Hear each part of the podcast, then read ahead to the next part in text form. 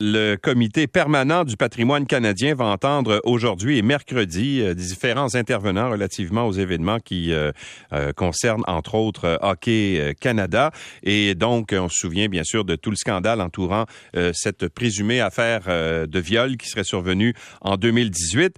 hier, le Hockey Canada a présenté son plan d'action en six piliers qui vise justement à essayer de corriger, si on veut, l'action de cette organisation organisme euh, qui euh, est dans la tourmente depuis un certain temps. Pour en parler, la ministre Pascal Saint-Onge, ministre des Sports et ministre responsable de l'Agence du développement économique du Canada pour les régions du Québec. Bonjour, Madame Saint-Onge. Bonjour.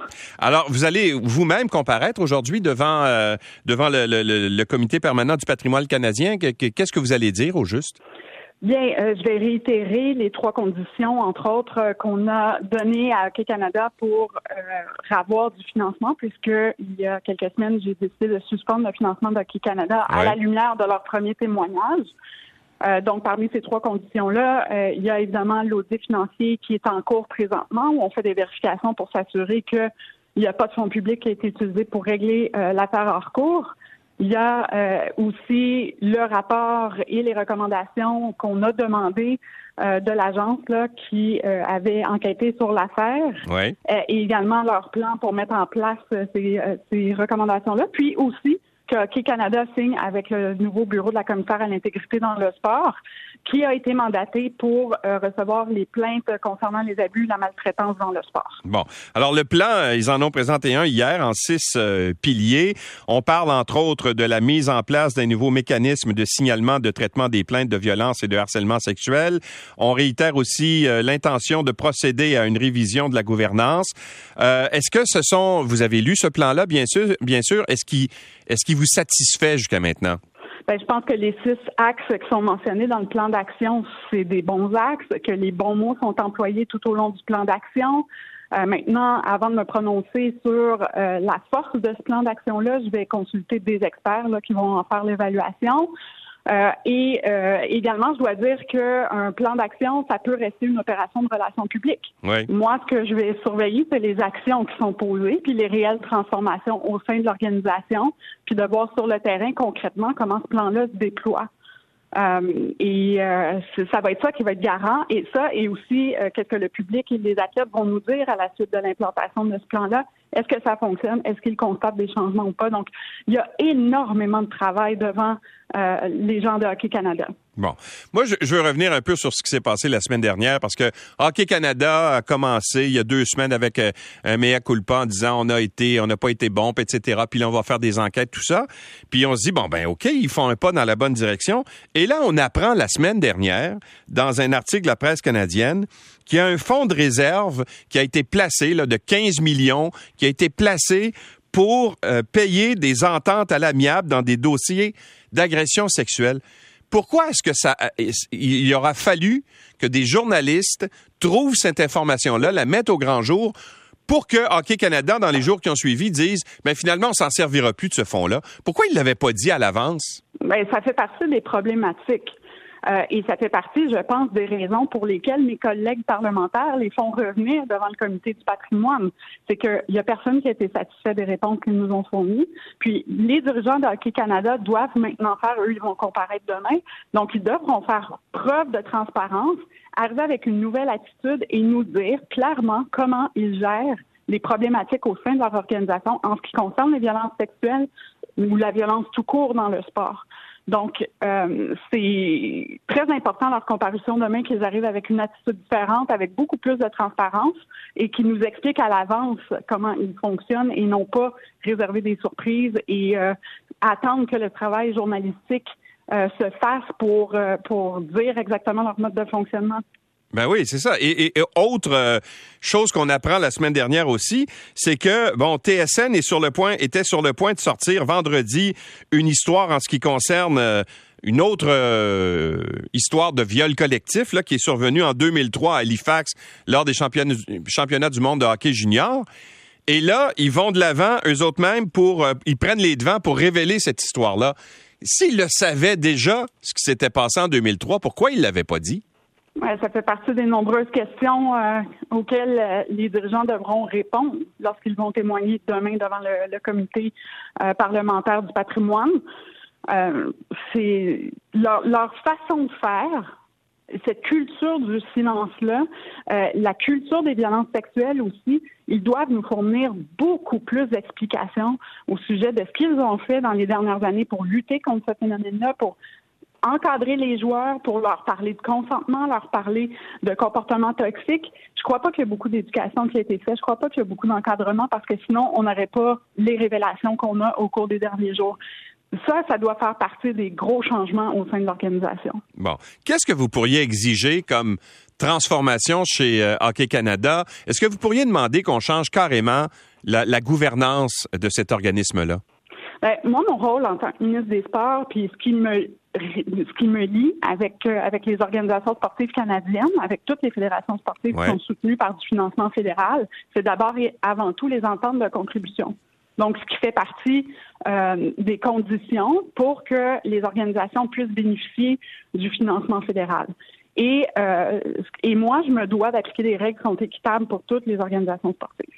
Donc, d'une part, il y a Hockey Canada qui euh, dit vouloir entreprendre une revue de sa gouvernance et apporter des changements à ce niveau-là. Donc, c'est tant mieux.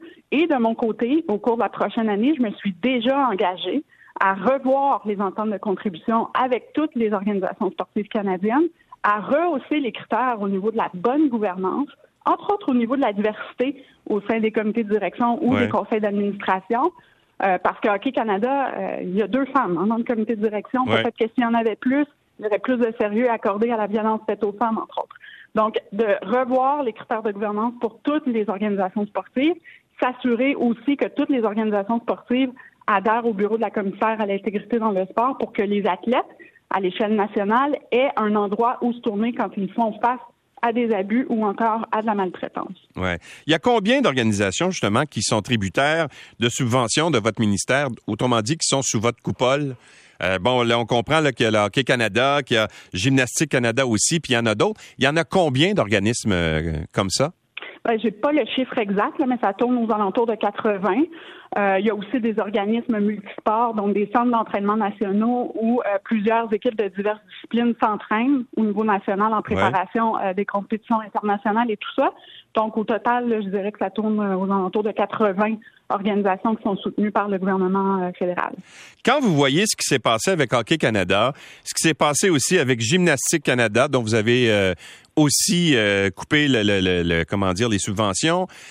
il y a quelques années, on se souvient de euh, de l'équipe de ski là, de Ski Canada là, qui, qui, avait aussi été impliqué dans un scandale sexuel. Est-ce que ça vous ça vous fait poser des questions sur les 80 organismes qui sont responsables de, pour lesquels vous êtes responsable? Est-ce qu'à un moment donné, on se dit pas, ben si ça arrive dans ces trois-là, ça peut arriver aussi ailleurs. Il faudrait peut-être essayer de lancer une espèce d'enquête pour savoir s'il y a d'autres scandales du genre dans d'autres organisations.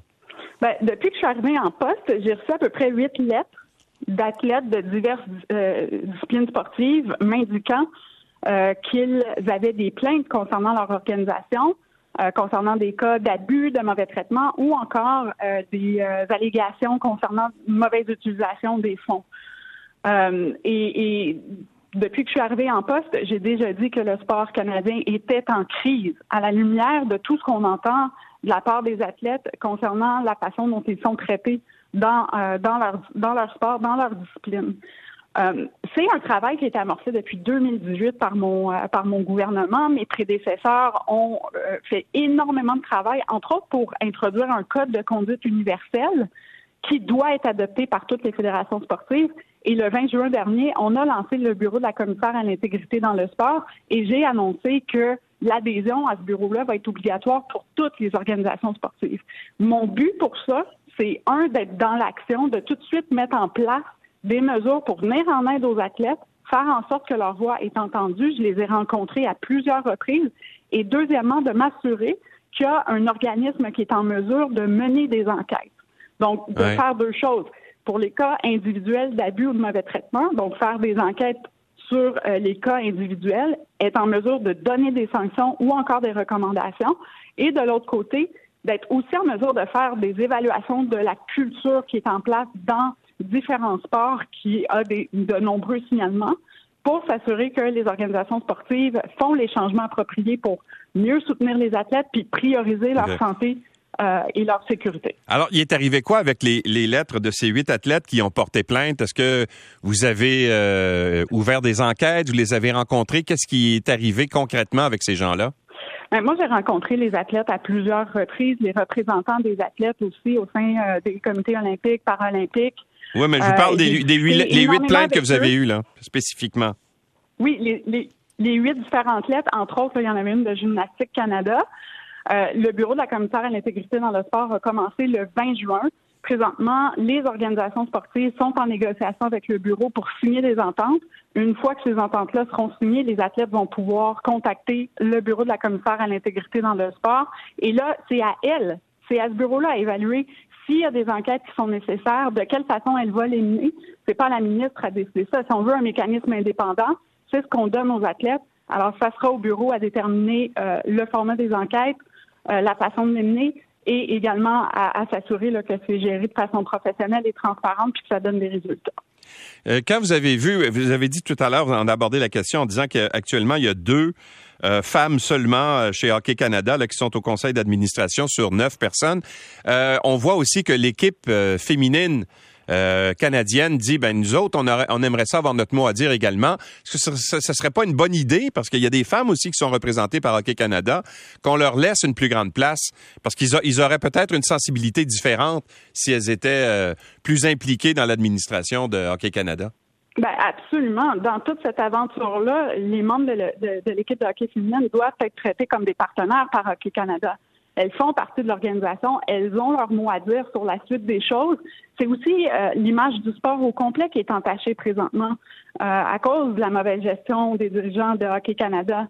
Donc, euh, elles doivent être prises en compte, elles doivent avoir une voix au chapitre. Et je salue absolument les lettres qu'elles ont publiées. Puis j'invite la direction de Hockey Canada à réfléchir sur la place qu'ils donnent aux femmes au sein de leur organisation, puis du hockey féminin. Euh, juste en terminant, euh, Madame Saint-Onge, comment vous avez réagi mardi quand le Globe and Mail a, ben c'est plus, je, blâme pas le Globe and Mail, c'est un organisme de presse, tout le monde l'aurait fait là, mais euh, il y a un joueur en fait qui est impliqué dans le, qui pourrait être impliqué dans le fameux scandale de 2018, qui a contacté en fait dont les avocats ont contacté le, le, Globe and Mail et on apprend que ce joueur-là a contacté la présumée victime là-dedans pour essayer de la convaincre de retirer son témoignage ou en fait de retirer sa plainte qui avait été faite par sa mère. Comment vous avez réagi quand vous avez vu ça? Ben, ça ne m'étonne pas d'une certaine façon. Euh, les joueurs, j'imagine, tentent de protéger leur carrière, mais moi, ce à quoi je m'attends, euh, premièrement, on sait que la police a rouvert l'enquête. C'est la chose à faire. Ça demeure un cas qui doit être aussi traité de, par la Cour criminelle. Donc, euh, il doit y avoir de la lumière faite sur cette histoire-là, sur les actions de Hockey Canada eux-mêmes dans la, dans la gestion de cette histoire-là, sur la responsabilité des joueurs. Depuis le début, la question fondamentale que je me pose, c'est comment ça se fait que Hockey Canada a pris la décision de régler hors cours, ce qui fait en sorte que les joueurs ne sont d'aucune façon à ce jour imputables des allégations euh, qui se sont produites, qu'il n'y a aucune lumière qui a été faite sur cette histoire-là. Donc, euh, c'est très choquant, c'est très préoccupant. Puis j'espère que les enquêtes en cours, que ce soit celle de la police, celle de la LNH, ou que ce soit celle que nous, euh, on a commencé avec l'audit financier, puis avec les autres mesures qu'on a imposées au Canada, ben, que ça fasse la lumière en bout de ligne sur les événements. Madame Saint-Onge, merci beaucoup d'avoir été avec nous.